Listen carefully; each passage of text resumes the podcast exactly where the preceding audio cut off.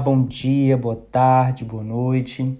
Tudo bem com você? Sei que hoje é domingo e que talvez você não queira ouvir, ou talvez você vai ouvir só na segunda, ou enfim, qualquer outro dia.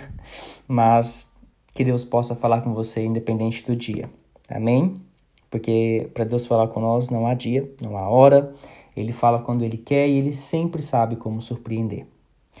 Então vamos lá para mais um dia. Dia 18, tema Tendo uma vida em comum. Cada um de vocês é parte do corpo de Cristo e vocês foram escolhidos para viver juntos em paz. Colossenses 3,15. Como é bom e agradável que o povo de Deus viva unido, como se todos fossem irmãos. Salmos 133, 1. A vida foi feita para ser partilhada. Deus quer que vivamos juntos. A Bíblia chama essa experiência compartilhada de comunhão. Hoje em dia, entretanto, a palavra perdeu grande parte de seu significado bíblico. Comunhão ou confraternização hoje se refere normalmente a uma conversa casual, uma atividade social, comida e diversão. A pergunta: onde você busca comunhão? significa qual igreja você frequenta.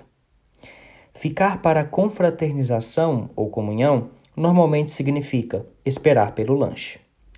A real comunhão significa muito mais do que apenas aparecer nos cultos. É ter vida em comum. Ela inclui amar altruisticamente, compartilhar com transparência, servir nas necessidades práticas, ser generoso com o sacrifício de si mesmo, consolar compassivamente e todas as outras orientações uns aos outros encontradas no Novo Testamento. Quando se trata de comunhão, o tamanho importa. Quanto menor, melhor. Você pode adorar no meio de uma multidão, mas não pode ter comunhão com ela. Quando um grupo se torna algo maior do que 10 pessoas, alguém deixa de participar, normalmente o mais pacato, e umas poucas pessoas acabam dominando o grupo. Jesus ministrou no contexto de um pequeno grupo de discípulos. Ele podia ter escolhido mais, porém sabia que 12 estava em torno do número máximo de pessoas que um grupo pequeno pode conter para que todos possam participar. O grupo de Cristo, assim como o seu próprio corpo, é na verdade um conjunto de muitas pequenas células. A vida do corpo de Cristo, tal qual o seu corpo, está contida no interior das células.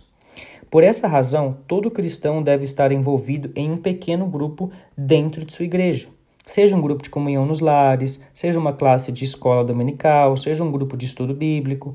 É ali que ocorre a verdadeira comunhão e não nas grandes reuniões. Se você imaginar sua igreja como um navio, os grupos pequenos são os botes salva-vidas presos a ela. Deus fez uma fantástica promessa a respeito de grupos pequenos de crentes. Pois onde se reunirem dois ou três em meu nome, ali eu estou no meio deles. Infelizmente, mesmo estar em um grupo pequeno não lhe garante experimentar uma comunhão real. Muitas classes de escola dominical, bem como grupos pequenos, ficam presos à superficialidade e não fazem ideia de como é experimentar a verdadeira comunhão. Qual é a diferença entre a comunhão verdadeira e a falsa? Bom, na comunhão verdadeira, as pessoas encontram autenticidade.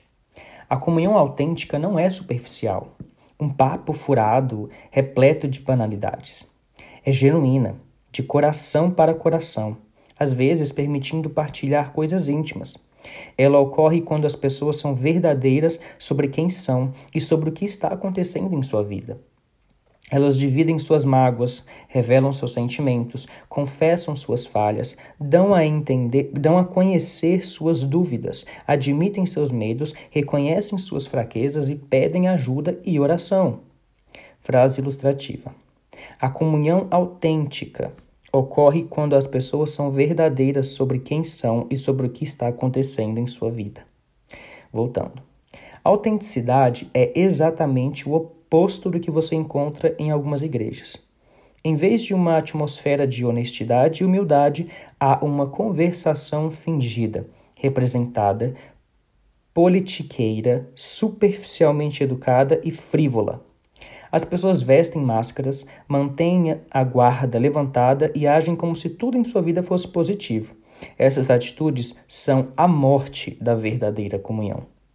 É somente quando somos abertos sobre nossa vida que experimentamos a real comunhão. A Bíblia diz: Se, porém, andarmos na luz, como Ele está na luz, temos comunhão uns com os outros. Se afirmarmos que estamos sem pecado, enganamos a nós mesmos. O mundo pensa que a intimidade ocorre na escuridão, mas Deus diz que ocorre na luz. As trevas são usadas para esconder ferimentos, erros, medos, fracassos e falhas. Mas na luz, nós os trazemos todos para um lugar aberto e admitimos quem realmente somos. Naturalmente, ser autêntico exige tanto coragem quanto humildade. Significa enfrentar seu medo de exposição, de rejeição e de ser novamente magoado. Por que alguém correria tal risco? Porque é a única maneira de crescer espiritualmente e ser emocionalmente saudável. Acredite. A Bíblia diz: portanto, confessem os seus pecados uns aos outros e orem uns pelos outros para serem curados. Nós só crescemos assumindo riscos, e o mais difícil risco de todos é sermos honestos com nós mesmos e com os outros. Na verdadeira comunhão, as pessoas encontram reciprocidade. Reciprocidade é a arte de dar e receber. É depender um do outro. A Bíblia diz: a forma em que Deus estruturou os nossos corpos é o modelo para compreendermos as vidas reunidas como igreja. Todas as partes são interdependentes. Mutualidade é o coração da comunhão. Edificar relacionamentos recíprocos, dividir responsabilidades e ajudar uns aos outros. Paulo disse: Quero que nos ajudemos uns aos outros com a fé que temos. A vossa fé me ajudará, e a minha fé os ajudará. Todos somos mais constantes em nossa fé, quando outras pessoas caminham conosco e nos incentivam. A Bíblia ordena que haja prestação de contas, incentivo recíproco, mútuo atendimento e honra recíproca. Por mais de 50 vezes ao longo do Novo Testamento, somos orientados a realizar diferentes tarefas uns aos outros e entre si. A Bíblia diz: esforcemo-nos em promover tudo quanto conduz à paz e à edificação mútua. Você não é responsável por todos no corpo de Cristo, mas é responsável para com eles. Deus espera que você faça tudo o que puder para ajudá-los. Na verdadeira comunhão, as pessoas encontram compaixão. Compaixão não é dar um conselho ou oferecer uma ajuda rápida e superficial. Compaixão é penetrar e partilhar a dor dos outros. A compaixão diz: compreendo o que você está passando e o que você sente não é estranho ou absurdo. Hoje em dia, algumas pessoas chamam isso de empatia, mas a palavra bíblica é compaixão. A Bíblia diz: como povo escolhido de Deus, revistam-se de profunda compaixão, bondade, humildade, mansidão e paciência. A compaixão alcança duas necessidades fundamentais dos seres humanos: a necessidade de ser compreendido e a necessidade de ter seus sentimentos confirmados. Toda vez que compreende e confirma o sentimento de alguém, você constrói comunhão. O problema é que estamos frequentemente tão apressados em corrigir as coisas que não temos tempo de sentir compaixão. Ou ainda estamos preocupados com, nossos, com nossas mágoas. A autopiedade esgota completamente a compaixão pelas outras pessoas. Frase ilustrativa. Toda vez que compreende e confirma o sentimento de alguém, você constrói, comu constrói comunhão. Voltando. Existem diferentes níveis de comunhão e cada um é adequado a um momento diferente. Os níveis mais superficiais de comunhão são a comunhão de colaboração e a comunhão de estudo da palavra de Deus em conjunto. Em um nível mais profundo está a comunhão de serviço, como quando ministramos em conjunto em viagens missionárias ou em obras de caridade. O nível mais profundo e intenso é a comunhão de sofrimento, quando entramos na dor e no sofrimento uns dos outros e carregamos os fardos uns dos outros. Os cristãos que melhor compreendem esse nível são os que ao redor do mundo estão sendo perseguidos, depreciados e frequentemente martirizados por sua fé.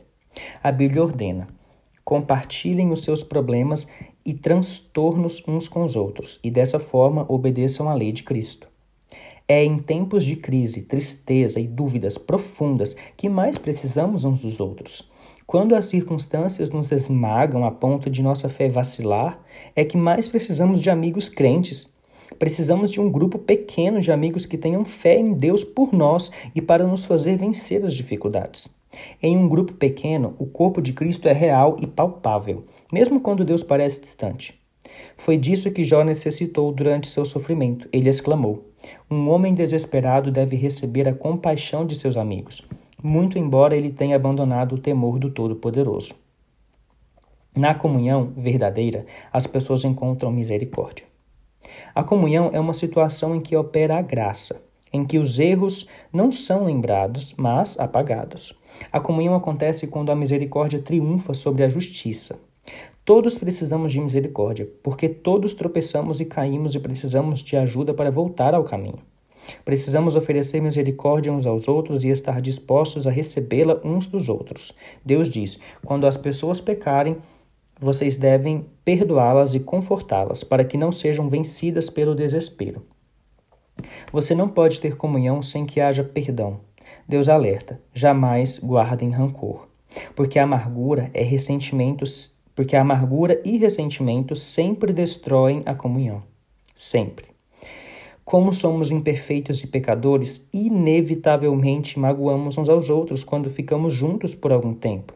Às vezes magoamos uns aos outros intencionalmente e às vezes sem querer, mas de qualquer forma são necessárias enormes quantidades de graça e misericórdia para criar e manter a comunhão. A Bíblia diz: vocês precisam ter consideração para com as faltas uns dos outros e perdoar aos que lhes ofendem. Lembrem-se, assim como o Senhor lhes perdoou, vocês também devem perdoar uns aos outros. A misericórdia de Deus para conosco é um estímulo para mostrarmos misericórdia com os outros. Lembre-se, jamais lhe será pedido que perdoe alguém mais do que Deus já lhe perdoou. Sempre que é magoado por alguém, você tem uma escolha a fazer: usar, usar sua energia e seus sentimentos para buscar vingança ou encontrar solução. Você não tem como buscar a ambos. Muitas pessoas relutam em mostrar misericórdia porque não sabem a diferença entre confiar e perdoar. Perdoar é esquecer o passado. Confiar tem relação com o comportamento futuro. O perdão deve ser imediato. Tenha ou não a pessoa pedido por ele. A confiança deve ser reconstruída com o transcurso do tempo. Confiança exige antecedentes. Se, se o magoam repetidamente, Deus lhe ordena que perdoe imediatamente. Mas não se espera que você volte a confiar imediatamente ou que continue permitindo que tais pessoas o magoem. Elas devem mostrar que mudaram com o tempo. O melhor lugar para restaurar a confiança é no contexto de apoio mútuo de um grupo pequeno que ofereça tanto encorajamento como prestação de contas mútuos. Existem muitos outros benefícios que você irá experimentar ao fazer parte de um grupo pequeno comprometido com a verdadeira comunhão. Essa é uma parte essencial da sua vida cristã que não pode ser ignorada. Por mais de dois mil anos, os cristãos têm se reunido regularmente em grupos pequenos para buscar comunhão. Se você nunca fez parte de um grupo ou de uma classe como essa, não sabe o que está perdendo. No próximo capítulo, veremos o que é necessário para criar esse tipo de, de comunidade com os outros crentes, mas espero que este capítulo tenha deixado ansioso para experimentar a autenticidade, a reciprocidade, a compaixão e a misericórdia da verdadeira comunhão. Você foi criado para viver em comunidade. 18 dia, pensando sobre meu propósito. Um tema para reflexão. Preciso de outras pessoas em minha vida. Um versículo para memorizar. Compartilhem os seus problemas e transtornos uns com os outros e dessa forma obedeçam à lei de Cristo. Gálatas 6, 2. Uma pergunta para meditar: Que passo posso dar hoje para me unir a outro crente de forma mais íntima e verdadeira?